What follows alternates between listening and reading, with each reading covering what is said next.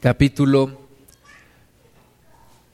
16, versículo 41. Números 16, 41. Amén. Antes de comenzar a leer, vamos a orar. Padre Santo, nos ponemos delante de ti. Una vez más, Señor, te pedimos que tú nos hables, que abras nuestro corazón, que abras nuestros oídos, que abras nuestros ojos para poder recibir de ti, Señor, lo que tú tienes para nosotros en este día. Que nadie lo robe, que nadie lo quite, que nadie se interponga entre tú y nosotros. Sujetamos todo espíritu de incredulidad, todo espíritu de error, lo echamos fuera en el nombre de Jesús. Y Padre, te pedimos que tú nos guíes en esta hora, que tú nos hables, que tú estés en el centro de este lugar, de nuestros corazones y de todo nuestro ser. Y que a ti sea dada toda la gloria en el nombre precioso de nuestro Señor Jesucristo. Amén. Bueno, pues está aquí en números 16:41, el pueblo de Dios, el pueblo de Israel, había salido de Egipto y estaba en medio del desierto, estaba en medio de su transición, en medio de su viaje, en medio de su peregrinación hacia tierra prometida. Y entonces, una y otra vez la congregación se había rebelado en contra de Dios, habían murmurado, habían, se habían rebelado en contra de Moisés, en contra de Aarón, y esta era una, una de esas ocasiones. El versículo 41 dice, al, el día siguiente, toda la congregación de los hijos de Israel murmuró contra Moisés y Aarón, diciendo, vosotros habéis dado muerte al pueblo de Jehová. Dice que toda la congregación, dice que todos los hijos de Israel murmuraron contra Moisés y le dijeron a él y Aarón, ustedes son los culpables, ustedes han dado muerte al pueblo de Jehová. Versículo 42, y aconteció que, que cuando se juntó la congregación contra Moisés y Aarón, miraron hacia el tabernáculo de reunión, y he aquí la nube lo había cubierto y apareció la gloria de Jehová. Tú y yo tenemos la libertad de decir todo lo que queramos en contra de quien queramos, ¿verdad? Tenemos la libertad de juzgar a quien nosotros queramos juzgar, tenemos la libertad de expresar nuestras ideas, nuestra forma de pensar, pero en este día Dios se había cansado de ellos y Dios dijo, hasta aquí. Dice que cuando ellos se juntaron contra Moisés y Aarón, la gloria de Dios descendió sobre el tabernáculo de reunión, sobre ese lugar que representaba la comunión del pueblo con Dios, y apareció la gloria de Jehová, lo cubrió una nube que era la gloria de Dios, y entonces, versículo 43, vinieron Moisés y Aarón delante del tabernáculo de reunión, y Jehová habló a Moisés diciendo, apartaos en medio de esta congregación y los consumiré en un momento. Y ellos se postraron sobre sus rostros. Es la historia de la humanidad siempre rebelándose en contra de Dios. ¿Verdad? Hoy en día tenemos cuidado no ofender a la gente, no ofender a, los feministas, no, ofender a los homosexuales, no ofender a los musulmanes, no ofender a nadie. Pero todo mundo está ofendiendo continuamente a Dios. Y Dios tiene un límite. Y este día Dios le dijo a Moisés y Aarón, apártense del medio de la congregación porque en un momento los voy a consumir. Voy a acabar con ellos. Versículo 45, Dios les dice, apártense en medio de esta congregación porque yo voy a consumir a este pueblo. Llega un momento en el que el juicio de Dios se manifiesta. Y entonces ellos se postraron sobre sus rostros, ahí en el, en el tabernáculo de reunión, en, frente al tabernáculo de reunión, ellos se postran y el versículo 46 dijo Moisés a Aarón, toma el incensario y pone en el fuego del altar y sobre él pone incienso y ve pronto a la congregación y hace expiación por ellos porque el furor ha salido de la presencia de Jehová, la mortandad ha comenzado. Moisés le da una orden a Aarón y le dice, después de haber escuchado la voz de Dios y después de haber oído que Dios iba a acabar con la congregación, Dios les dice, salgan en medio de ese pueblo porque hasta aquí, aquí llegó todo, los voy a matar. Voy a acabar con este pueblo. Yo creo que Dios estaba cansado. Dice la Biblia que Dios es lento para la ira y grande en misericordia, pero todo tiene un límite. Todo tiene un límite. Y Dios dijo hasta aquí. Y entonces Moisés y Aarón están, están verdaderamente espantados. Ellos conocen a Dios. Moisés y Aarón saben quién es Dios, saben de su poder, saben que Dios no es como un papá que dice, te voy a dar. Y el niño sigue ahí. Y otra vez, ya te dije que te voy a pegar. Y el niño, ah, sí. Y el papá, ya te lo volví a decir, que te voy a dar, voy a contar hasta tres. Y el niño, ah, sí. Y el papá, una, dos, dos y media, dos y tres cuartos, dos y tres. Bueno, te voy a dar otra oportunidad. Dios no es así, ¿verdad? Moisés y Aarón sabían que cuando Dios dice algo lo cumple. Y Dios dijo, hasta aquí, voy a acabar con esta congregación. Pero Moisés le da una orden a Aarón, le dice, toma el incensario, ve al altar, pon fuego en él y pon el incienso, porque el furor ha salido de la presencia de Jehová y la mortandad ha comenzado. En ese, en ese día, los judíos los israelitas comenzaron a caer muertos, muertos, muertos. Moisés le da la orden a Aarón, Aarón toma el incensario, va al altar, toma fuego, pone incienso y entonces dice el versículo 47, tomó Aarón el incensario como Moisés dijo y corrió en medio de la congregación habían ido al tabernáculo de reunión, pero entonces Moisés le dice a Aarón, corre, trae el incensario, pon fuego y trae incienso del altar y ve en medio de la congregación. Y entonces Aarón dice que tomó el incensario como Moisés le dijo, versículo 47, y corrió en medio de la congregación. Ahora, Aarón era un hombre de edad avanzada e hizo lo imposible, corrió. Corrió en medio de la congregación porque la mortandad había comenzado, dice aquí, y aquí la mortandad había comenzado en el pueblo. Empezaron a caer, empezaron a morir. Los amigos, los conocidos, las personas empezaron a caer muertos, muertas, por todos lados. La mortandad había comenzado.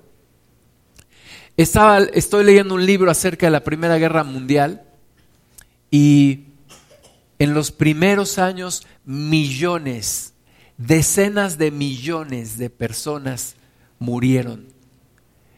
Eh, especialmente se habla en el libro que yo estoy leyendo acerca de un, un hombre que, que, escribió las crónicas de Narnia, el señor C.S. Lewis.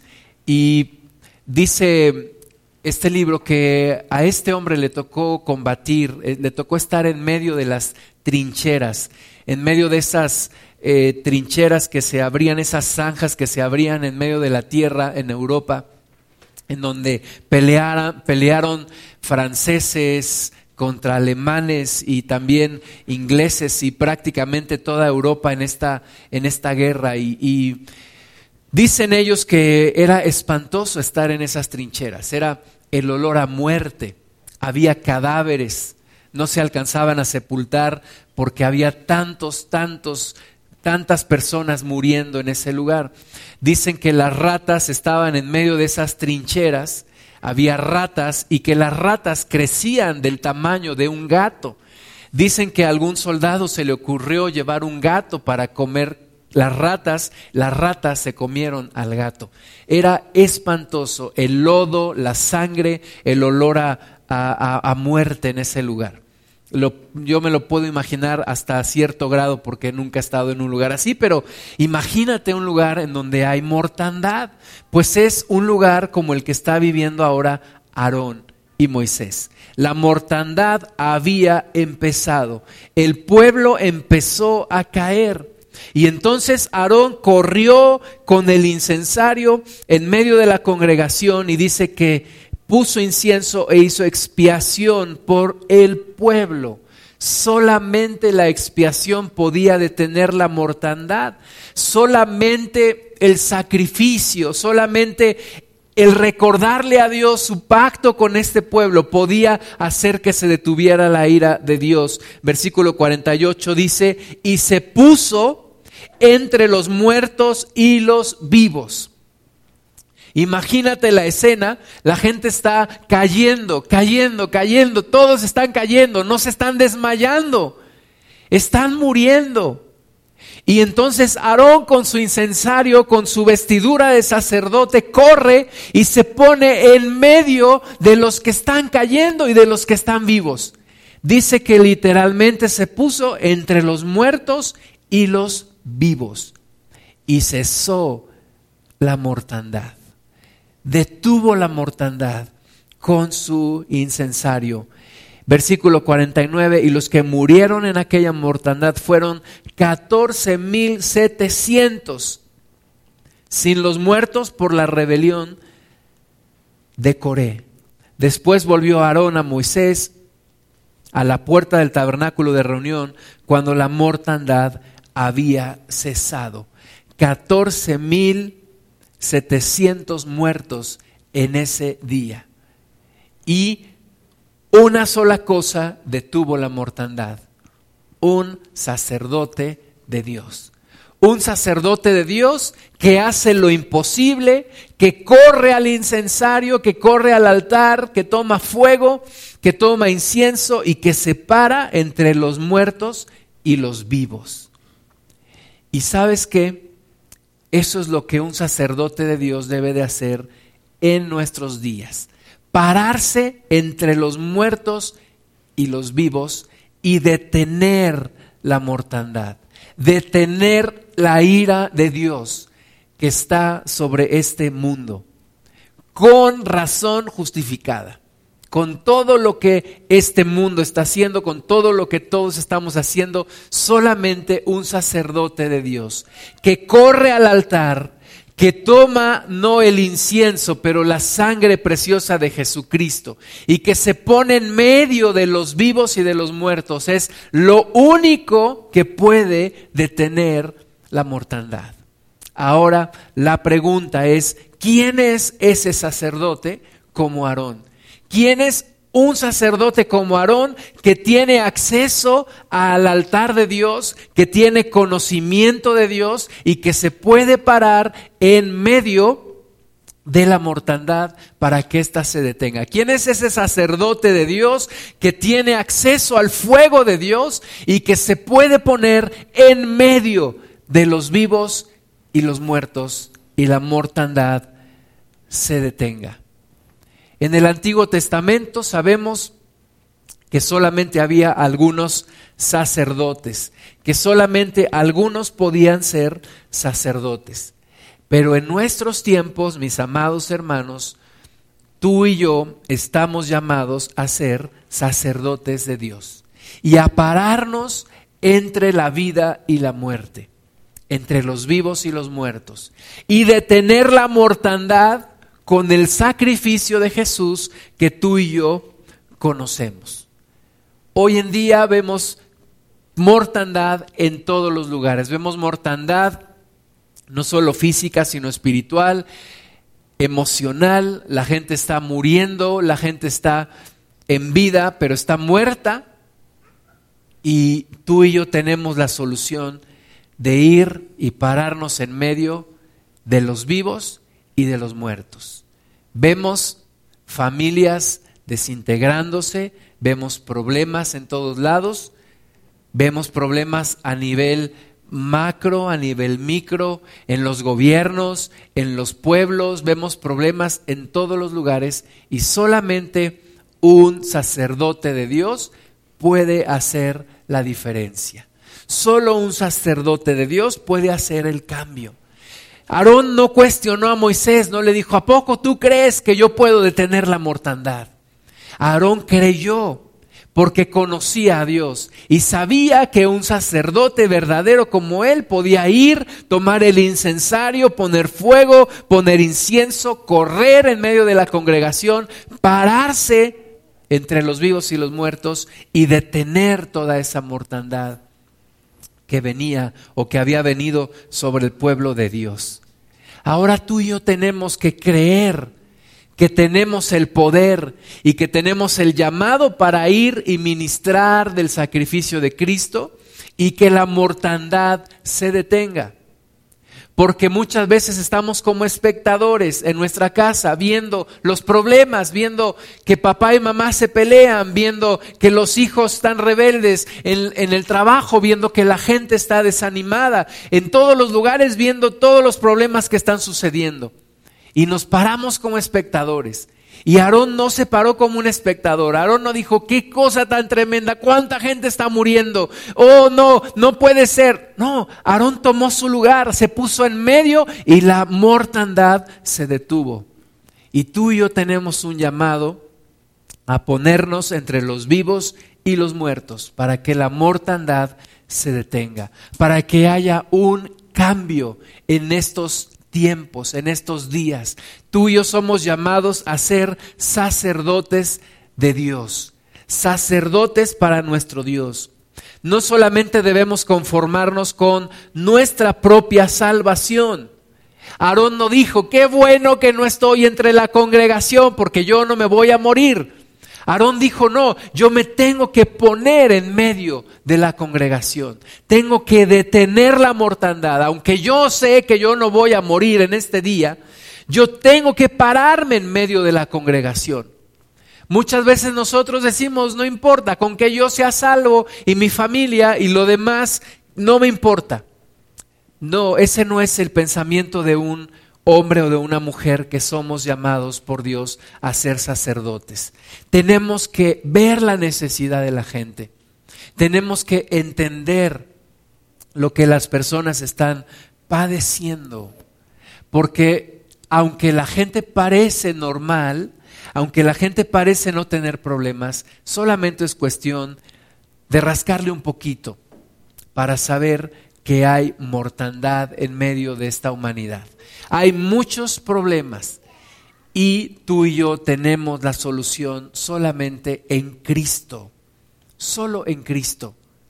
Es cuestión de platicar un poquito con la gente. Y todos tienen una historia que decir. Todos tienen una historia que platicar. Todos tienen un dolor que andan cargando. Una mortandad que les está consumiendo. Y tú y yo tenemos que pararnos ahí. Dios nos ha mandado allí para ser sacerdotes de nuestro Dios. Amén. Hemos vivido un modelo equivocado de lo que es la iglesia. Durante mucho tiempo, tú y yo seguramente estuvimos en una religión en donde solamente había uno que era llamado sacerdote. Y sacerdote era era como aquella persona que tenía la exclusividad para hacer ciertas cosas. Solamente él podía hacerlas. Si acaso pudieras aspirar a ser monaguillo, ¿verdad? Tocar la campanita de vez en cuando, ayudarle a cargar sus cosas al sacerdote. Pero crecimos en un modelo de iglesia incorrecto, porque la Biblia dice que todos somos llamados a ser sacerdotes. Vivimos en un modelo de consumidor, una iglesia consumidora, una iglesia que va a la reunión, se sienta, consume lo que el sacerdote tiene para darle y simplemente se va. Y si no le satisface lo que el sacerdote le dio, pues se queja. Se queja y entonces pues sigue en ese modelo o tal vez busca otro lugar donde reunirse. Y así fue como tú y yo crecimos. Entonces venimos acá y creemos que es lo mismo. Yo vengo, me siento, consumo lo que me dan y me voy. Y si no me gusta, pues me quejo o busco otro lugar. ¿Verdad? Entonces, ese modelo es equivocado. La iglesia no es llamada a ser consumidora de lo que alguien produce. La iglesia es llamada a producir, a extender el reino de los cielos. Vamos a ver Apocalipsis capítulo 1,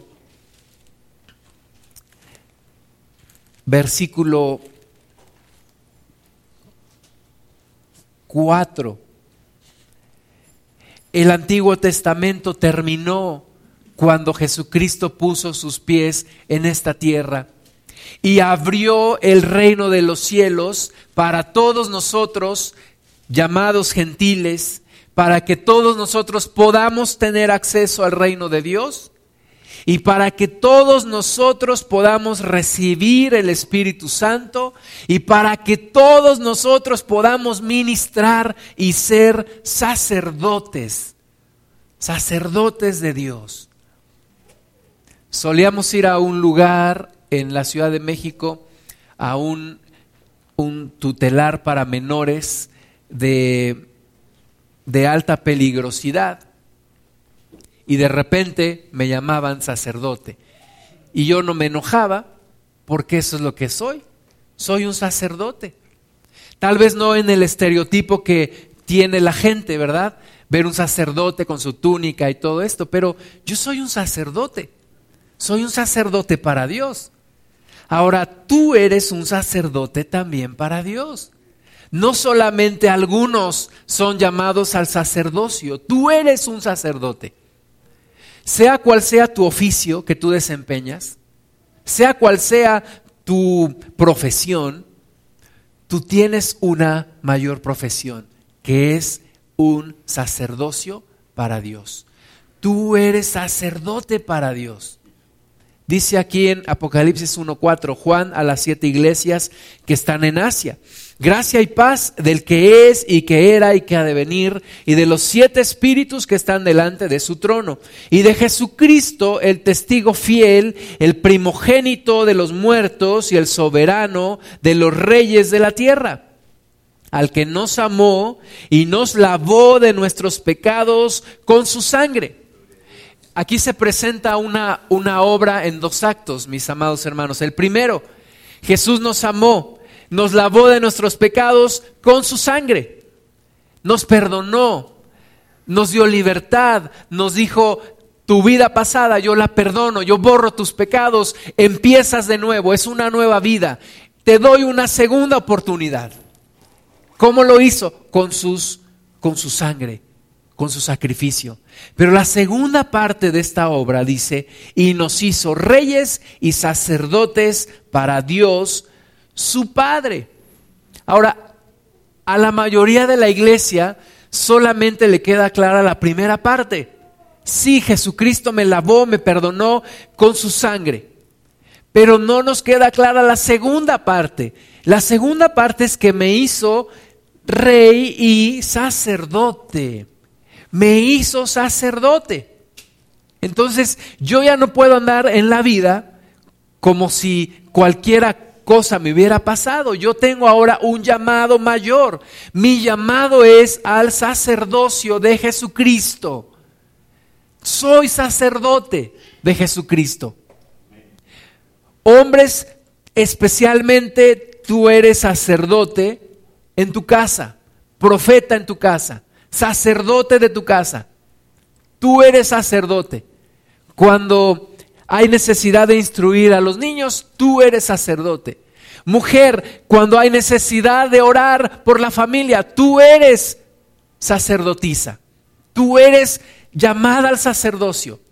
Todos nosotros somos sacerdotes. Ahora, como que no hemos entendido la magnitud de este llamado. Porque el sacerdote, así como Aarón lo hizo, se para en medio de los vivos y, los muertos y detiene la mortandad. Y tú y yo tenemos que desempeñar nuestro sacerdocio, nuestro sacerdocio. Hay lugares, hay algunas congregaciones en donde los hermanos ponen al pastor Y entonces llega el pastor nuevo, ¿verdad? Contrataron un pastor eh, y llega el pastor le dice, mire, su responsabilidad es eh, predicar los domingos, evangelizar, visitar a los enfermos, ir a los hospitales, trapear el, el templo, etcétera, etcétera, etcétera. A final de año vamos a evaluar su trabajo. Si no estamos satisfechos, buscaremos otro pastor. ¿Verdad? Es, esa es la mentalidad de una iglesia consumista, que no entiende que todos somos sacerdotes. Tú eres sacerdote para Dios. Tú tienes un llamado, un llamado supremo, un llamado de lo alto a ser sacerdote, porque Jesucristo en el mismo momento que lavó tu sangre te constituyó por sacerdote. Entonces no puedes tú deshacerte de ese llamado, no puedes tú decir, no me, nada más me quedo con la primera parte, quiero la sangre de Cristo que me limpie, pero no quiero ser sacerdote. No, no se puede. Viene el paquete completo. Nos hizo reyes y sacerdotes para Dios, su Padre. A Él sea gloria e imperio por los siglos de los siglos. Amén. Somos sacerdotes para Dios. Toda persona que acepta a Jesucristo como su Señor y su Salvador, toda persona que cree en Jesucristo, que se arrepiente, que le toma como Señor, que se bautiza, toda persona que se hace seguidora de Cristo, se convierte en un sacerdote para Dios. En un sacerdote para Dios. Estábamos viendo una película esta semana en los tiempos de la guerra de Vietnam, cuando Estados Unidos manda, manda a tantos soldados y, y muchos mueren. Y muchos jóvenes mueren allá en Vietnam. Y mi hijo nos preguntaba quiénes iban a esa guerra y eran prácticamente los jóvenes que eh, pues recibían un adiestramiento básico y se iban a la guerra. Y en ese entonces, pues había un presidente, un poquito antes de esa guerra, que decía, eh, la nación no está para darte. No vengas a preguntar qué es lo que la nación te puede dar. Tú tienes que preguntar qué es lo que yo le puedo dar a la nación. Y entonces hoy en día la iglesia tiene que reaccionar y tiene que entender que no es nada más que Dios puede hacer por mí. ¿Qué es lo que Dios puede hacer por mí? No, es también qué es lo que yo puedo hacer para Dios. Porque yo soy llamado a ser un sacerdote. Dios lo había expresado antes en Éxodo capítulo 19, cuando eh, Dios había escogido a su pueblo. Dios escogió a su pueblo, pero le dijo sus planes. ¿Cuáles eran los planes de Dios para este pueblo de Israel? Y Dios mostró su poder, Dios mostró sus maravillas, Dios trajo milagros y prodigios que nunca se habían visto sobre la tierra. Dice Éxodo 19.1, en el mes tercero de la salida de los hijos de Israel de la tierra de Egipto, en el mismo día llegaron al desierto de Sinaí. Habían salido de Refidim y llegaron al desierto de Sinaí y acamparon en el desierto y acampó allí Israel delante del monte. Y Moisés subió a Dios y Jehová lo llamó desde el monte diciendo, así dirás a la casa de Jacob y anunciarás a los hijos de Israel. Vosotros visteis lo que hice hice a los egipcios y cómo os tomé sobre las alas de águila y os he traído a mí.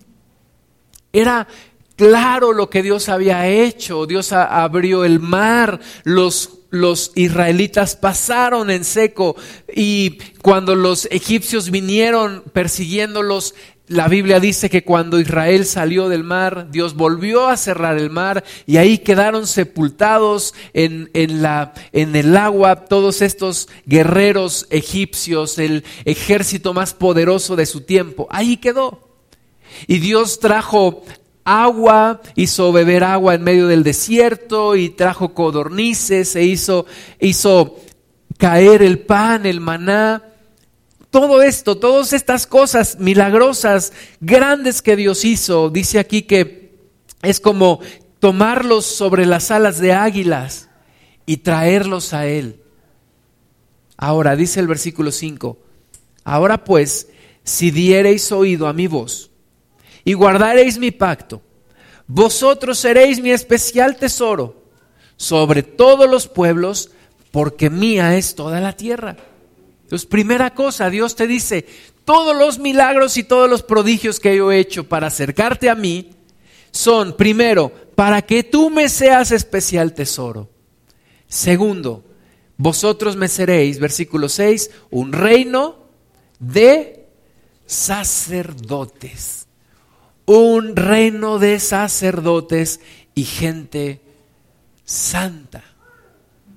Hay, hay, veces que dice alguna hermana, algún hermano, ¿cómo me hubiera gustado vivir en los tiempos de Jesucristo y ser uno de sus discípulos? Y yo me pregunto, ¿estás segura de lo que estás diciendo? ¿Estás seguro de lo que estás diciendo? ¿Serías capaz de dejarlo todo para seguir a Jesús? ¿Serías capaz de atender al llamado de Jesús para convertirte en su discípulo? No en un espectador, sino en un discípulo de Jesús. Estamos acostumbrados, ¿verdad?, a, a que todo mundo en este país sabe de fútbol. Todo mundo sabe más que el técnico. Todo mundo sabe, ah, es que tuviste que hacer esto y tú esto y tú lo otro. Pero esa persona lo dice desde la comodidad de su sillón con una panza de este tamaño, ¿verdad? Que no le dejaría correr por el balón. Es muy fácil ser espectador. Es muy cómodo ser espectador. Es muy cómodo estar en la iglesia en una posición de espectador, criticando a los demás, diciendo, pero cuando ya se trata de correr, cuando ya se trata de ser protagonista de la historia, entonces las cosas cambian. Y Dios te está llamando a ser sacerdote, no espectador no espectador. Dios te está llamando a ser sacerdote porque dice aquí que Él quiere un reino de sacerdotes y gente santa. Él te quiere, Él te está buscando. Jesucristo te está buscando. Pero no nada más para que seas espectador. Jesucristo te está buscando para que seas sacerdote, para que le sirvas no para que te quedes sentado sentado. Jesucristo te está buscando para que te pongas en medio de la mortandad, en medio de los vivos y los muertos y seas un cambio. Realices un cambio. Seas un verdadero promotor del Evangelio de Cristo. Seas un verdadero sacerdote que sabe cómo correr al altar, cómo traer el fuego y cómo acabar con la mortandad. Dios te quiere en los lugares cotidianos, en los lugares comunes, en donde hoy la gente está. Dios te quiere allí. Dios te quiere para que hagas un cambio, que seas un sacerdote de Dios. Tenemos que romper con el esquema de que en la iglesia solamente hay, religiosos y todos los demás son laicos. Hay algunos ministros y todos los demás somos laicos. Hay algunos que están capacitados para hacer algo. Cuando alguien me dice, haga una oración por mi enfermo, haga una oración por mi familiar, predíquele a mi familiar, está bien, yo te puedo apoyar, pero tú ya lo hiciste, tú ya predicaste. Es que yo no sé cómo. Es que tú también tienes que saber cómo. Tú eres un sacerdote de Dios. Tú recibiste el Espíritu Santo. Y, por eso tenemos que estar convencidos. Y si no estoy convencido de que he recibido el Espíritu Santo, lo tengo que pedir. Porque soy llamado a ser sacerdote para Dios, ministro del Altísimo. Yo no puedo estar en una condición en donde hay un problema y decirle a la gente, espérenme tantito, voy por un sacerdote. No, tú eres el sacerdote. Tú puedes orar. No puedes estar en medio de un problema y decirle a la gente, espérense, no se vayan a morir, voy por un sacerdote. No, tú tienes que orar por esa persona, aconsejar a esa persona, reprender a los demonios. Tú eres un sacerdote de Dios. Tú eres un sacerdote del Altísimo. En veces no nos preparamos como debiéramos. ¿Y sabes por qué? Porque no hemos entendido el llamado de Dios. Si todos entendiéramos que somos llamados a ser sacerdotes, todos nos prepararíamos para ser sacerdotes. Todos nos prepararíamos para poderle predicar a una persona con doctrina, con fundamentos. Todos nos prepararíamos para liberar un endemoniado. Todos nos prepararíamos para aconsejar un matrimonio. Todos nos prepararíamos para poder aconsejar a un joven, a un adolescente, a un niño. Todos debemos de estar capacitados. ¿Por qué? Porque vivimos en un reino de sacerdotes. Todos tenemos que estar capacitados para ejercer nuestra profesión sacerdotal, nuestro oficio sacerdotal. Todos tenemos que estar preparados para ello. Vamos a Efesios capítulo 4. Efesios capítulo 4. Tenemos que quitarnos de la mente esa idea de que solamente algunos son sacerdotes. Y para ser sacerdote, pues tienes que ir al seminario. Y para ser sacerdote, pues no te puedes casar. No, eso es mentira. Todos somos sacerdotes de Dios. Todos los que hemos recibido a Cristo somos sacerdotes del Dios Altísimo. Y tenemos que tomar el llamado. No importa tu edad, no importa si eres muy joven o si ya te consideras muy grande de edad tienes un llamado y lo, y lo tienes que cumplir. Tienes el llamado del Dios Altísimo. Efesios 4, 11. Dice, y él mismo, Jesucristo, constituyó a unos apóstoles, a otros profetas, a otros evangelistas, a otros pastores y maestros. Él los constituyó. Pero ¿para qué los constituyó? Dice el versículo 12, a fin de perfeccionar a los santos para la obra del ministerio.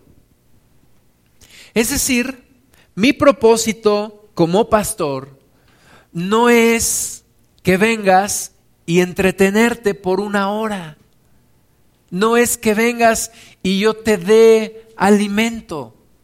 Mi propósito como pastor es ayudarte para que te perfecciones, para que tú puedas hacer tu obra de tu ministerio.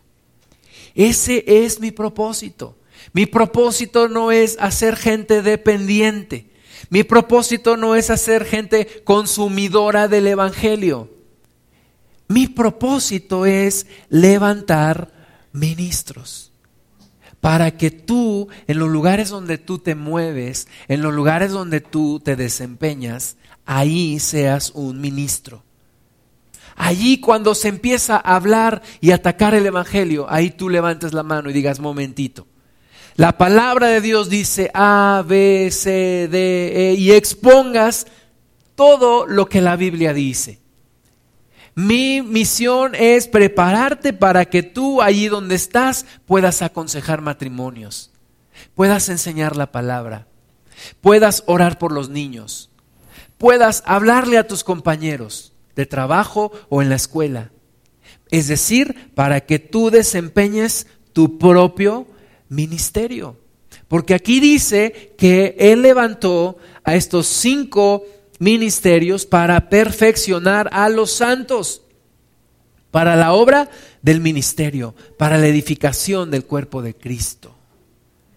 Entonces tú, tú tienes que hacer un ministerio, tú tienes una obra que hacer, tú tienes un llamado en Cristo, lo tienes que desempeñar. Mi trabajo en este lugar es instruirte, ayudarte. Es prepararte, es no darte el pescado, sino enseñarte a pescar, enseñarte a orar, enseñarte a predicar, enseñarte a estudiar la Biblia, enseñarte a interceder. ¿Para qué? Para que tú lo puedas hacer, porque tú eres un ministro de Dios, eres un sacerdote de Dios. Ahora, cuando tú no haces tu trabajo, se nota. A lo mejor no lo notas a simple vista, pero hay una necesidad que no está siendo cubierta. Porque allí donde tú estás, debe de haber un sacerdote y ese sacerdote eres tú. Pero cuando no haces tu trabajo, entonces la mortandad sigue avanzando. Y tú dices, qué raro, aquí como que se requeriría de un sacerdote, de un cristiano comprometido que predique la palabra, que ore, que interceda, que aconseje. Y volteas para todos lados y dices, pero no hay nadie. Y es que la respuesta la tienes tú. Tú eres esa persona, tú eres la persona que ahí se debe de parar, en medio de la mortandad, de tener la muerte, predicarle a las personas, aconsejarles, interceder, reprender los demonios, ser luz en medio de las tinieblas. Tú lo tienes que hacer. Yo no lo puedo hacer por ti. Yo no puedo ir a donde tú estás, no puedo ir a donde tú vives, no puedo ir a donde tú convives con la gente, no puedo predicarle a tus amistades, no puedo predicarle a tu familia.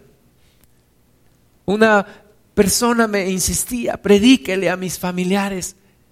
Sí, yo le puedo ayudar, pero primero predíqueles usted. Primero hábleles usted de Cristo. Yo no puedo hablarle a todo mundo, yo no puedo predicarle a todo mundo. Yo no puedo hacer todo. ¿Por qué? Porque es incorrecto y porque es imposible.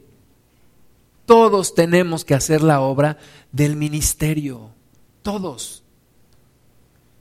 Ayer que estaba preparando para el, estudio de hoy, empecé a escuchar un video un poquito, si tú quieres, alarmista, amarillista, pero hablaba de de todos los datos que, por ejemplo, hoy Facebook ya tiene en su poder. Facebook no produce contenido. Nosotros le producimos el contenido a Facebook. Pero Facebook sabe quién eres tú, dónde vives, a dónde vas, ¿verdad? Porque es bien común que voy a la tienda de la esquina y lo publico en el Facebook.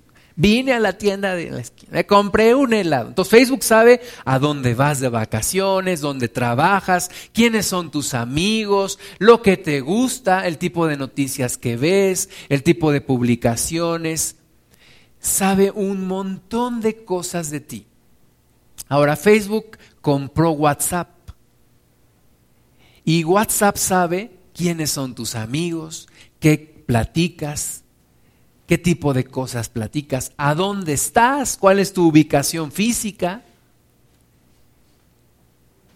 Y yo te quiero preguntar, ¿todo esto en las manos de una mente diabólica que en un momento buscará perseguir a los cristianos?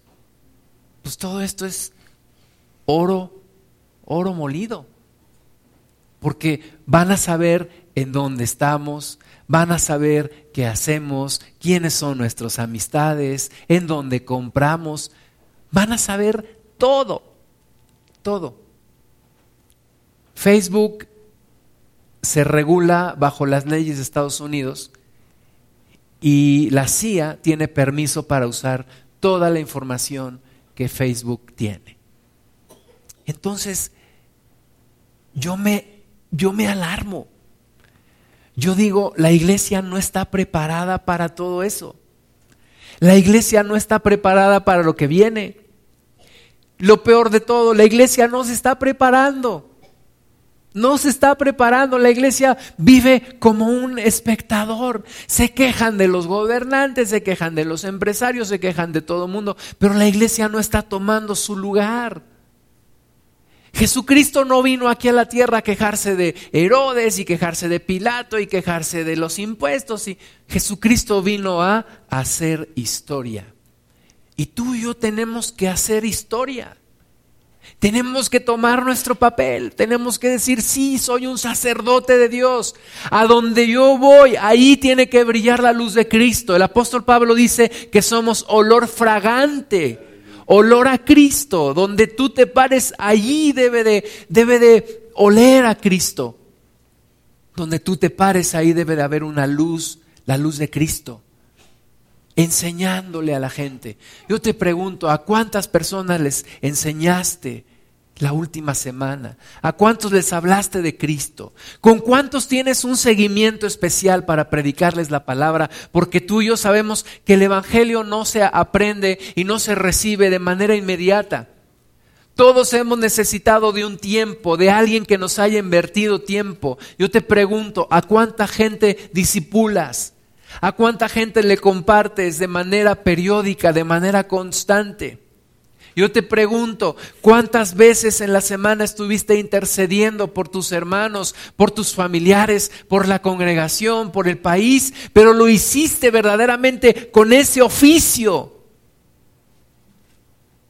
Con ese oficio de sacerdote. Te digo la verdad, la iglesia está viviendo solamente en la expectación. No estamos tomando el papel de sacerdotes que tenemos. Veía una publicación de un pastor y ponía unas imágenes y decía, lo que mis hermanos en Cristo creen que yo estoy haciendo. Y sale el pastor orando y leyendo su Biblia. Y luego pone otra, lo que mi cuñado cree que yo estoy haciendo. Y, pone una imagen de una boda en la playa, ¿no? Es lo que el cuñado cree que hace el pastor. Y otra pone, y lo que verdaderamente estoy haciendo. Y está el pastor lavando el templo. ¿Por qué? Porque todos creemos que solo hay un sacerdote, solo hay un pastor, el que lo haga todo el que visite a los enfermos, el que le predique a los incrédulos, el que ore por alguien que necesita, el que aconseje a los matrimonios. Y no son así las cosas.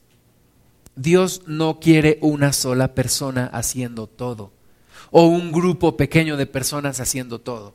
Dios quiere un ministro en cada creyente. Un ministro en cada creyente conocí a un profesionista que vino a ayudarnos, un consultor, un joven, vino de Estados Unidos y me, yo le platiqué que yo soy cristiano y entonces él me dijo, mi papá es ministro, mi papá es pastor.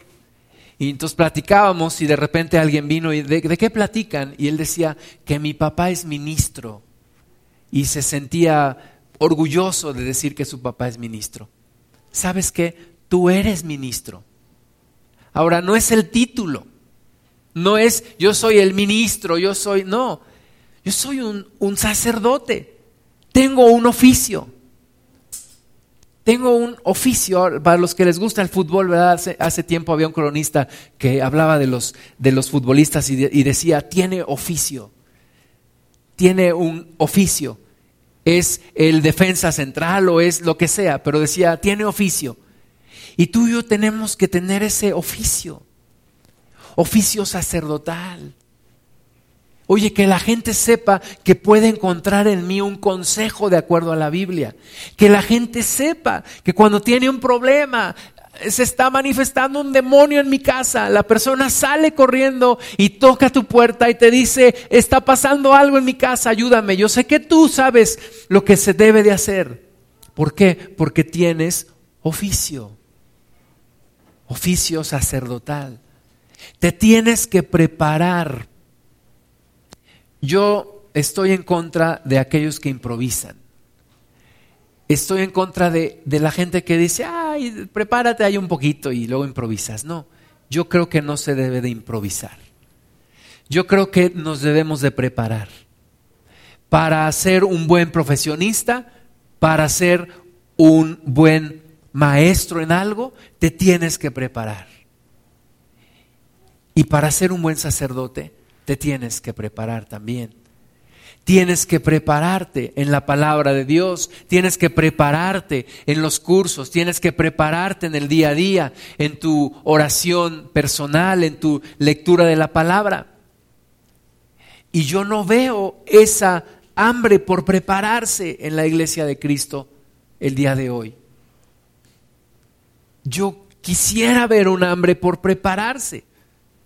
Yo llevo 25 años leyendo la Biblia. 25 años asistiendo a cursos en la congregación. Desde que yo me empecé a congregar, yo no me perdía los estudios, los cursos, las reuniones. A todas iba.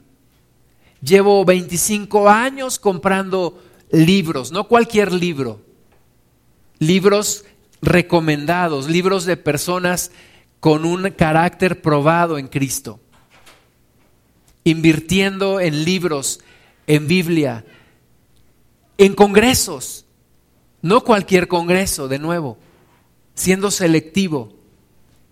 Pero 25 años, ¿por qué? Porque yo quiero ser una persona preparada en Cristo, un sacerdote preparado en Cristo. Le prediqué una vez a una persona le dije, ve a la congregación allá donde vives. Y tiempo después le pregunté, ¿ya estás yendo a la congregación? Me dijo, no, es que yo quiero reunirme donde haya un pastor preparado. Y le, y le pregunté, ¿y por qué piensas que ese pastor no está preparado? Dijo, porque no tiene un título de un seminario. Bueno, déjame te digo, yo tampoco. No tengo un título de un seminario. Hice, hice un instituto bíblico, pero no terminé. Ahora, la verdad de las cosas es que no terminé porque, primera, tuve prioridades y mi prioridad en ese momento fue mi familia y sigue siendo mi familia. Y segundo, había doctrinas que la verdad yo no consideraba adecuadas y alineadas con la palabra de Dios. Entonces, yo no tengo un título de un seminario. Sin embargo, te puedo decir que llevo 25 años estudiando la Biblia, tomando cursos, tengo libros, me preparo y todas las semanas y todos los días busco prepararme. Desarrollo una comunión con Dios. Tengo que estar preparado para lo que suceda. Ha habido veces que me han pedido ayuda. Me pidieron ayuda para una, un, matrimonio. Ella está enferma de cáncer. Dije, Dios, ¿qué puedo hacer? Ellos no viven aquí. Tengo su teléfono, hablo por teléfono con ellos y qué satisfacción poderle hablar a una persona. Yo dije, es difícil que una persona me escuche predicarle el Evangelio por teléfono. Me escuchó con tal atención, me agradeció no porque yo sea bueno, es la gracia de Dios y es el oficio que Él me dio, un sacerdocio. Yo te quiero decir que hay una gran satisfacción en ser un sacerdote. Una satisfacción que no te da ningún otro oficio. No te lo da ningún otro oficio. Una vez me dijo una maestra, ser maestro es un gran privilegio porque cambias la vida de las personas. Y yo digo, no siempre. Solamente cuando enseñas la palabra de Dios, realmente le cambias la vida a una persona. Si le enseñas matemáticas, qué bueno. Si le enseñas inglés, qué bueno. Le cambiarás la vida así en cierto sentido. Pero tú le enseñas la palabra de Dios a una persona le estás cambiando el rumbo de esa persona por la eternidad. Por la eternidad. Es un privilegio que no encuentro en ningún otro oficio. Efesios capítulo 2, versículo 1. Dice, y Él os dio vida a vosotros cuando estabais muertos en vuestros delitos y pecados en los cuales anduvisteis en otro tiempo, siguiendo la corriente de este mundo, conforme al príncipe de la potestad del aire, el espíritu que ahora opera en los hijos de desobediencia, entre los cuales también todos nosotros vivimos en otro tiempo en los deseos de nuestra carne, haciendo la voluntad de la carne y de los pensamientos, y éramos por naturaleza hijos de ira lo mismo que los demás. Pero Dios, que es rico en misericordia, por su gran amor con que nos amó, aun estando nosotros muertos en pecados, nos dio vida juntamente con Cristo. Por gracia sois salvos. Y juntamente con Él nos resucitó y asimismo nos hizo sentar en los lugares celestiales con Cristo Jesús. De nuevo nos está resumiendo la historia de la obra de Dios con nosotros. Tú y yo andábamos en el mundo, andábamos bajo la voluntad del príncipe de la potestad del aire, nuestros deleites y delitos y placeres y todo lo que ya sabemos que vivimos. Pero Cristo murió por nosotros, nos atrajo hacia Él, nos lavó, nos resucitó. Y dice el versículo 7, para mostrar en los siglos venideros las abundantes riquezas de su gracia en su bondad para con nosotros en Cristo Jesús porque por gracia sois salvos por medio de la fe y esto no de vosotros, pues es don de Dios, no por obras para que nadie se gloríe. Porque somos hechura suya, creados en Cristo Jesús para buenas obras, las cuales Dios preparó de antemano para que anduviésemos en ellas. Entonces, sí, que Qué cosa tan maravillosa Dios me salvó, me perdonó, me transformó. Sí, qué bueno, pero ahí no se acaba toda la historia.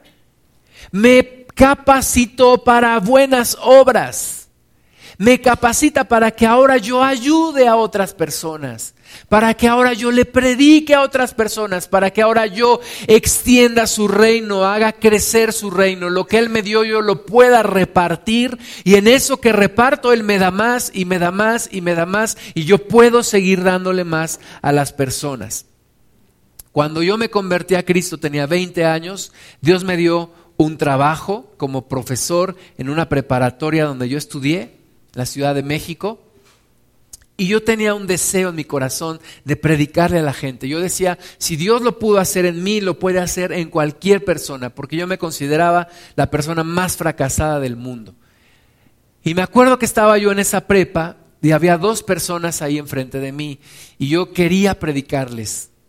Y yo estaba en mi mente con una lucha. Y si les digo, y si me, y si me tiran de a loco, y si me rechazan, y si se enojan, en eso estaba yo cuando las dos personas se levantan y se van. Yo me sentí la persona más desdichada. Yo le dije a Dios, Señor, no soy capaz ni siquiera de predicarle a dos personas que están ahí enfrente de mí. Y me fui muy triste y me fui a mi casa. Y en la noche fui a la congregación y estábamos orando.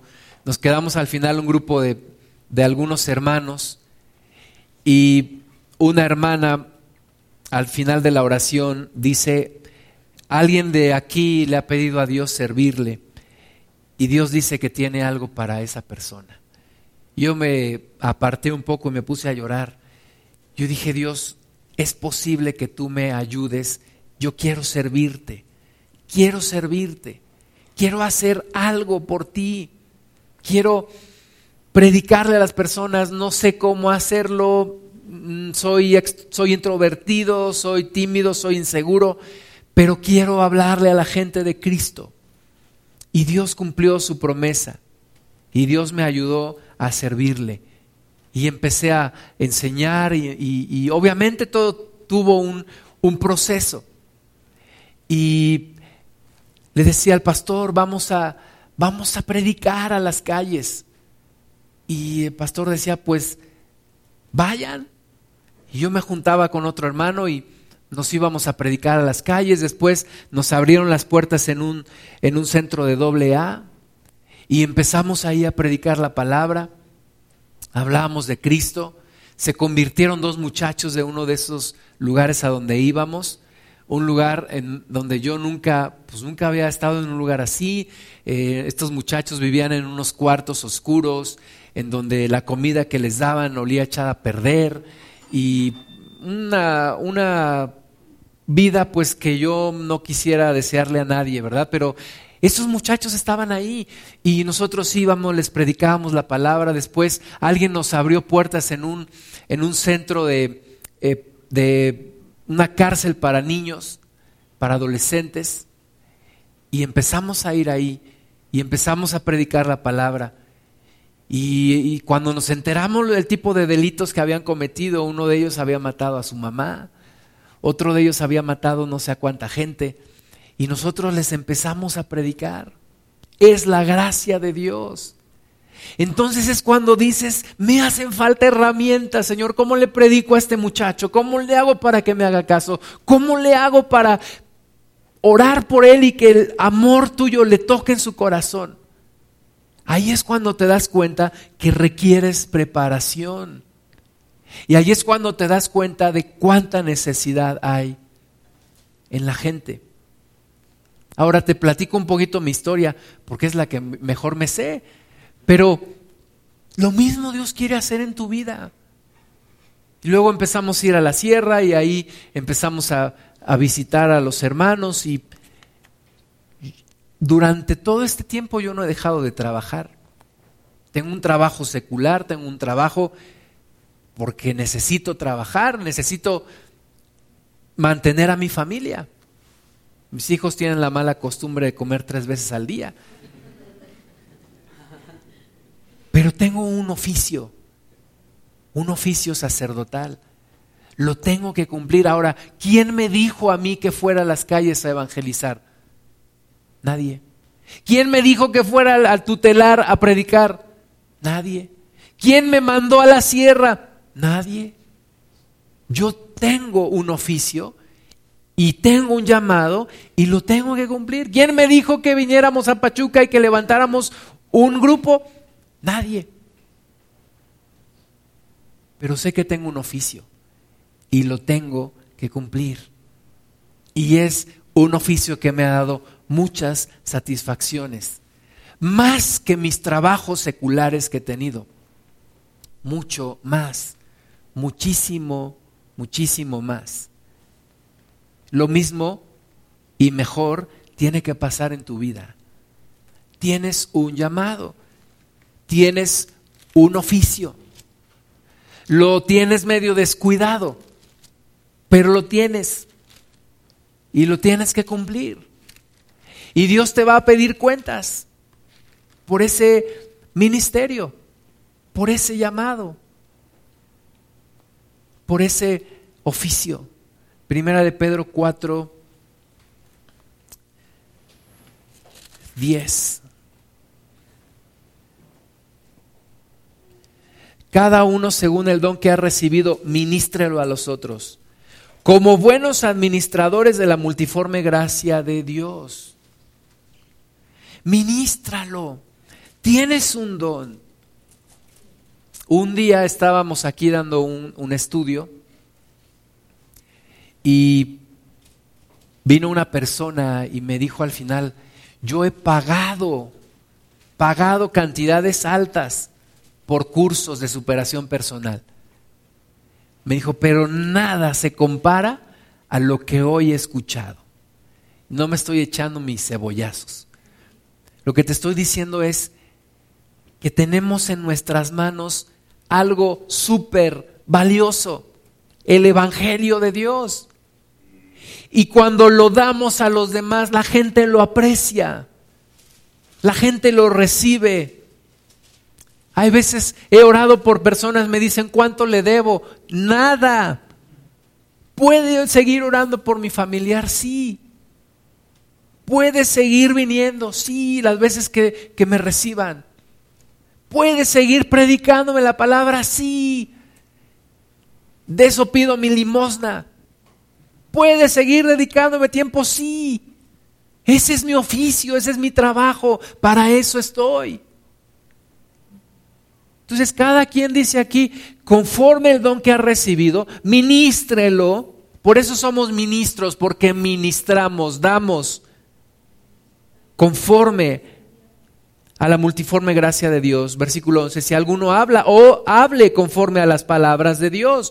Si alguno ministra, ministre conforme al poder que Dios da, para que en todo sea Dios glorificado por Jesucristo, a quien pertenece la gloria y el imperio por los siglos de los siglos. Amén. Prepárate no, no lamentes el tiempo que ya perdiste. Prepárate, sigue preparándote. No desaproveches cada día para prepararte. Cada día, cada día. Hace ya va, va para casi 10 años salimos de la congregación donde estábamos y yo decía, no me costó mucho trabajo saber de qué predicar. Yo ya predicaba. Conozco la palabra de Dios, quiero conocerla más. Recibí muchos cursos, muchos cursos recibí. Así que yo no tenía miedo de qué enseñar. Y de repente íbamos a un congreso en una congregación en Puebla y había muchísimos más cursos. Para mí me brillaron los ojitos. Dije, aquí hay mucho material para enseñar. Y escucho a predicadores y escucho a maestros y, y me alimento también de la palabra que Dios les da. Me preparo, busco prepararme. Cuando nos dimos cuenta, mi esposa y yo, que nuestros hijos tienen el talento de la música, inmediatamente a meterlos a clases. Mi hijo lleva ya más de 10 años estudiando música. Y a veces ha sido difícil seguir pagando los cursos, no importa. Tiene un oficio, tiene un llamado, tiene un talento. Y yo no quiero que Dios me, me, pida cuentas y me diga, ¿por qué no lo cultivaste? ¿Por qué no lo metiste al camino? ¿Por qué no lo ejercitaste? ¿Por qué no lo preparaste? Y yo sigo teniendo en mente que tiene que seguir estudiando y que tiene que seguir preparándose. Lo mismo mi hija. Y lo mismo yo, y lo mismo mi esposa. Y tú también te tienes que preparar.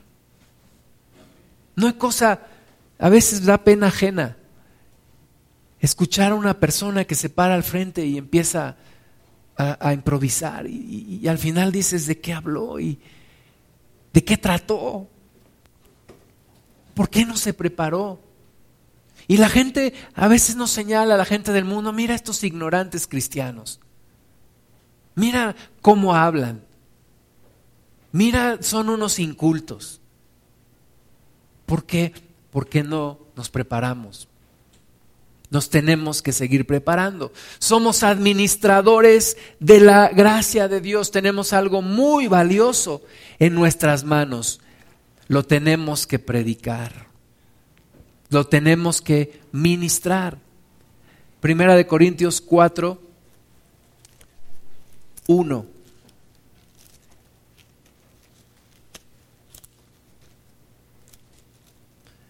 Ahora, no importa, de nuevo, no importa la edad que tengas. Yo aprendí cosas que yo debía haber aprendido más joven y las aprendí ya grande. Una de ellas, a manejar un auto. Yo aprendí a manejar a los 27 años. Difícil para mí, los primeros... Me acuerdo que llegábamos a un lugar y yo temblaba pensando que tenía que regresar a mi casa porque no quería volver a manejar. Me temblaban las piernas. Aprendí a nadar cuando mis hijos empezaron a aprender a nadar, yo dije, yo no quiero perderme de los momentos que puedo tener con ellos metiéndome en una alberca y nadar. Así que aprendí ya a los treinta y tantos años. Así que no detengas miedo a prepararte, a aprender, a, hacer algo nuevo por el Señor. Abraham salió de su tierra a los 70 años. ¿Quién está pensando en salir de su tierra a los 70 años e iniciar un ministerio? Primera de Corintios 4, 1. Así pues, téngannos los hombres por servidores de Cristo y administradores de los ministerios de Dios. Los hombres no, no deben de pensar en ti como la maestra el maestro, el ingeniero, el arquitecto, el contador, el carpintero, el zapatero, el maestro albañil, el jardinero, no. Deben de pensar en ti como un servidor de Cristo, como un sacerdote. Cuando mi abuelo materno falleció, hubo un hombre, un hombre que ejerció su, su sacerdocio. Yo le había predicado a mi abuelo y, y me, había rechazado. Pero un hombre de allí mismo, del mismo pueblo, ranchería, se acercó a él, le predicó, le habló de Cristo, aceptó a Cristo. Y yo doy gracias a Dios, no conozco a esa persona, pero ejerció su sacerdocio y le doy gracias a Dios por su vida. Que la gente te conozca como servidor de Cristo, administrador de los misterios de Dios, dice aquí Pablo. Así pues los hombres, téngannos por servidores de Cristo y administradores de los misterios de Dios.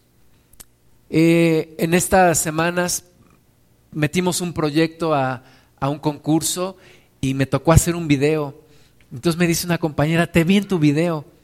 Me dijo, lo hiciste tan natural. Y yo le dije a los demás, es que es pastor.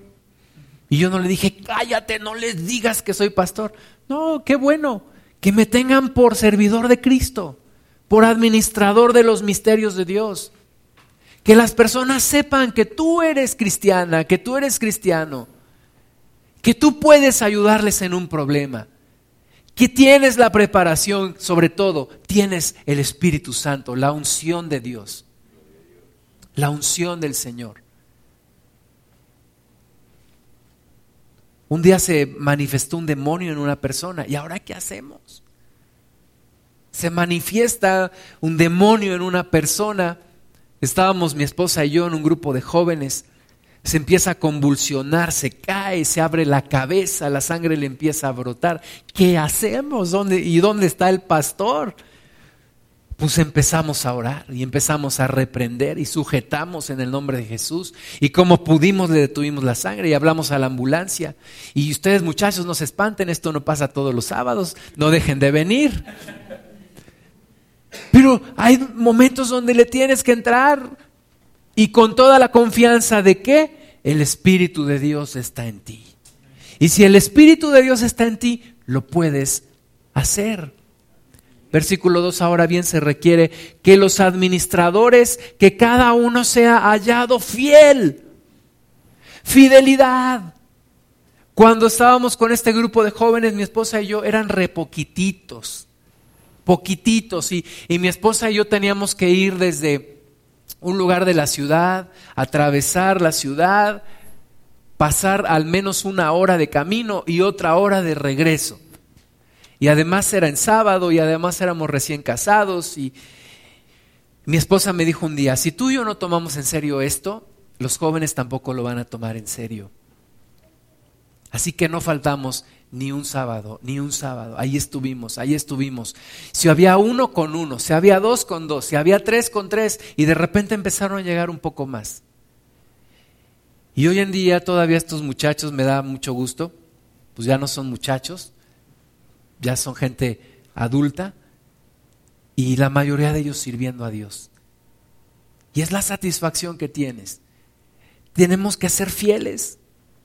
Tenemos que ser fieles. Si hay una persona, predícale a una persona.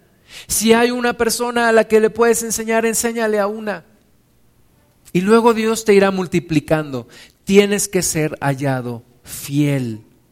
Versículo 3, yo en muy poco tengo el ser juzgado por vosotros, o por tribunal humano, y ni aún yo me juzgo a mí mismo, porque aunque de nada tengo mala conciencia, no por esto estoy justificado, pero el que me juzga es el Señor. Dios juzgará mi sacerdocio. Dios me dirá si fui fiel o no. Dios no me está llamando a ser exitoso. Un día un pastor estábamos en una conferencia para jóvenes, nos dijo, Dios no te ha llamado a ser exitoso. Dios no te ha llamado a tener la congregación más grande del mundo. Dios no te va a pedir cuentas si tuviste éxito o no. Dios te va a pedir cuentas si fuiste fiel o no. De eso sí te pedirá cuentas Dios. Así que yo tengo que recordarme cada ocasión que sirvo a Dios no importa sea uno, no importa sean dos, no importa que de diez me escuche uno. Yo tengo que ser fiel, yo tengo que predicar con la misma intensidad, con la misma pasión, con la misma preparación, como si hubiera mil. No importa, Dios me juzgará mi fidelidad. Hechos capítulo 13, versículo 36.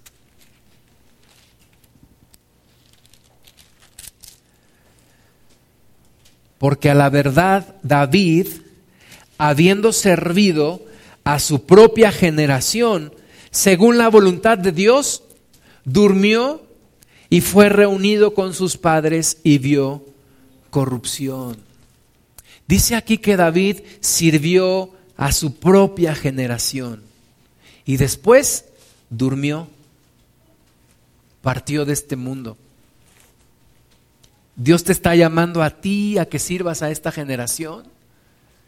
Dios no está ahorita lamentándose, ay, ¿por qué no está Pablo? ¿Por qué no está Pedro? ¿Por qué no está Juan? No, Dios dice, tú tienes que servir en esta generación. Tú tienes que hablarle a esta generación posmodernista. Tú tienes que hablar del Evangelio en esta generación. Aquí donde te tocó vivir, como dice el programa. Aquí tienes que predicar, servir a Dios en medio de esta generación. Dios te está llamando a que así lo hagas. Estamos preparados por el Espíritu de Dios. Primera de Juan, capítulo 2, versículo 27.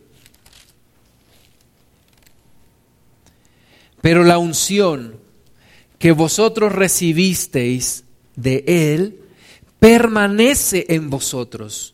Y no tenéis necesidad de que nadie os enseñe, así como la unción misma os enseña todas las cosas, y es verdadera y no es mentira, según ella os ha enseñado, permaneced en Él. El Espíritu de Dios, mi hermano. Tú puedes ir 10 años a un seminario y si no tienes el Espíritu de Dios, todo es teoría. Tú necesitas el Espíritu Santo. El Espíritu de Dios es quien te capacita. Por eso Jesús le dijo a los discípulos, no se vayan hasta que reciban la promesa de mi Padre. Y entonces, y entonces sí vayan y prediquen el Evangelio a toda, a toda criatura, a toda persona. Yo le di gracias a Dios por mi tercer empleo secular. Lugar en donde de repente mi jefe me mandaba una junta y le decía, pero vas a estar, ¿verdad? Sí, no te preocupes. Pues resulta que no iba. Y entonces yo tenía que hablar y yo tenía que decir y yo tenía que presentar. Y yo entendí que hay cosas que yo tengo que hacer. Tengo que emprender, tengo que ir, tengo que hacerlas. Me acuerdo en una ocasión, era la primera salida de evangelismo que teníamos en la congregación donde yo estaba. Y nos había, el pastor nos había convocado para ir a predicar a los panteones. Íbamos a ir a tres panteones a predicar en un 2 de noviembre. Teníamos folletos, nos citamos a una hora. ¿Y qué crees? Que no llega el pastor. No llega. Y entonces alguien dice, pues no va a venir, ya me avisó. Y entonces unos hermanos empiezan, pues es que ¿qué le pasa? Pues es que ¿por qué no llegó? Y es que nada más nos alborotó y ahora nosotros tenemos que ir. ¿Sabes qué? A mí me cayó el 20. El pastor no tiene que estar en todas las actividades. Y yo dije, no pudo o no quiso o lo que sea, nosotros tenemos que ir. Y fuimos y predicamos y de ahí le seguimos. Y seguimos y, organizamos un grupito, éramos dos o tres, dos o tres personas, íbamos a las calles, íbamos al bosque de Aragón, predicábamos el Evangelio. No tiene que estar el pastor siempre. No siempre puede estar el pastor. No siempre puede estar un ministro, entre comillas, autorizado y reconocido. Yo lo puedo hacer también. Yo lo puedo hacer. Y soy una persona llena del Espíritu Santo. Me he capacitado en el Señor. Tengo ganas de hacer las cosas. Yo lo puedo hacer. Puedo tener esa iniciativa. Un, un, muchacho se acercó a su papá, pastor. Le dijo, padre, tengo una visión. Tengo una visión de que hagamos un congreso para jóvenes Llamemos a jóvenes de todo el país, hagamos una, un congreso para jóvenes. Su papá le dijo, está muy bien tu idea, pero yo no tengo tiempo para hacerlo. Solamente si tú lo harías, podría funcionar. El muchacho lo empezó a hacer. Y de ahí nació un ministerio que se llama Visión Juvenil. Va a cumplir, o ya cumplió 30 años. No todo lo tiene que hacer el pastor. Ahora, no lo digo porque yo sea el pastor aquí, no. Créanme que no. Yo lo entendí desde hace mucho tiempo. Cuando yo me congregaba, yo tenía un pastor, yo decía, no todo lo tiene que hacer el pastor. El pastor no iba con el grupo de evangelismo a donde yo iba. El pastor no iba a la sierra. El pastor no iba al centro tutelar. El pastor no iba a doble A. Pero aprendí a rendir cuentas, aprendí a involucrarlo para que él involucrara a la iglesia, para que él me dejara llevar hermanos conmigo, para que él animara a otros. Tampoco nos financió nunca, pero yo sabía para quién era. Y finalmente nunca estuve en rebeldía. Y siempre dando cuentas y siempre recibiendo instrucciones. Haz esto, esto no lo hagas, ten cuidado con esto, etc. Tú tienes la unción del Espíritu Santo y no tienes necesidad que alguien te enseñe. Ahora no me malentiendas, ya, ya no vengo a los cursos ni nada, no ven, prepárate, pero tu capacitación, tu mayor capacitación te la da el Espíritu de Dios. Somos un cuerpo y el cuerpo tiene que funcionar todo. He visto personas que ya no les funcionan las piernas y cómo batallan. He visto personas que no les funcionan sus brazos y cómo batallan. Personas que no les funciona su boca para hablar hablan como niños siendo adultos. He conocido personas ciegas y cómo batallan. Y ahí es cuando entiendo el valor del cuerpo de Cristo, de que todos, todos trabajemos, todos funcionemos, todos seamos ministros de Dios, todos seamos sacerdotes del Dios Altísimo. Tenemos un llamado absolutamente todos. Pongámonos de pie, por favor, hermanos.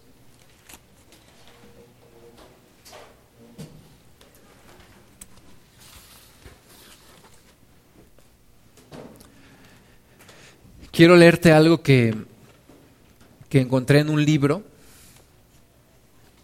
y que alguien escribió. Y dice, amamos servimos y tenemos cuidado de otros, porque esta es la conducta normal de las personas que están llenas del Espíritu Santo. Somos cristianos. Cristo fue el siervo por excelencia. No podemos dejar de servir porque el espíritu del siervo ha llenado nuestros corazones. Cuando servimos, estamos siendo lo que por naturaleza somos. Entonces, cierra tus ojos, por favor, y responde al llamado de Dios para servirle, para ser un sacerdote, para ejercer ese oficio sacerdotal. Lo más probable es que tú y yo no vamos a dejar inmediatamente nuestro trabajo secular. Y Dios nos quiere allí porque ahí hay que ministrar. Allí hay que consolar, hablar, exhortar, orar, interceder. Allí donde tú estás. En medio de la familia, a veces dices, ¿por qué me puso Dios en una familia tan complicada, con familiares tan complicados? Ahí es donde tienes que predicar. Esa gente también necesita la salvación de Cristo. Así que Tú respóndele al llamado de Dios. Tú dile al Señor, yo quiero ejercer con fidelidad, con responsabilidad el sacerdocio que tú me has dado. Si tú quieres hacerlo, levanta tus manos y dile al Señor, aquí estoy, Señor. Quiero ser sacerdote, quiero desempeñarme como sacerdote por sobre mi oficio, por sobre mi profesión, por sobre mi ocupación. Quiero ser un buen sacerdote del Dios Altísimo. Quiero desempeñarme como un buen sacerdote. Dame los tiempos, Señor. Dame la carga en mi corazón. Pon la preparación en mí para poderlo hacer, Padre. En el nombre de Jesús. Ponme a la gente idónea, Padre, para poder predicarles. Mándame en medio de la congregación a ponerme en medio de los vivos y de los muertos para que la mortandad se detenga. Espíritu Santo, ven sobre nosotros. Ven sobre nosotros. El avivamiento está en nosotros, Señor. El avivamiento está en nuestras manos. Cuando nos disponemos a ir y predicar tu evangelio, Espíritu Santo, ven sobre todos nosotros. Ven sobre nosotros. Lléname, Señor. Lléname, Espíritu de Dios. Pídele al Señor, lléname. Lléname, Espíritu Santo. Lléname con el fuego del altar. Pueda correr con mi incensario al altar y traer este fuego en el nombre de Jesús. Un fuego que me consuma. Un fuego que no me deje estar en paz hasta que yo haga lo que tú quieres, Señor. Un fuego que me motiva, que me conmueve para hacer tu voluntad, Señor, para predicarle a la gente. Henos aquí, Padre. Este es el tiempo. Esta es la generación que nos tocó vivir. En esta generación quieres que te sirvamos. En este país, en esta comunidad en donde tú nos has puesto. Allí, Señor, te queremos servir. Espíritu Santo, llénanos, tócanos. Rompe con toda cadena de apatía que nos impide ir y predicar tu palabra, Señor. Y ayúdanos, ayúdanos a hacerlo, Jesús. Pídele perdón a Dios por tu descuido, porque has descuidado tu sacerdocio.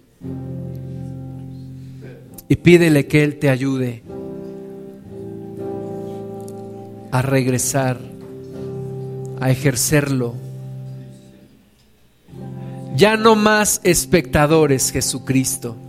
Ya no más la expectación. Ahora queremos hacer historia. Queremos extender tu reino. Queremos ir y predicar tu palabra. Padre Santo, te damos la gloria a ti, Señor Jesús. Bendito eres. Bendito eres, Señor.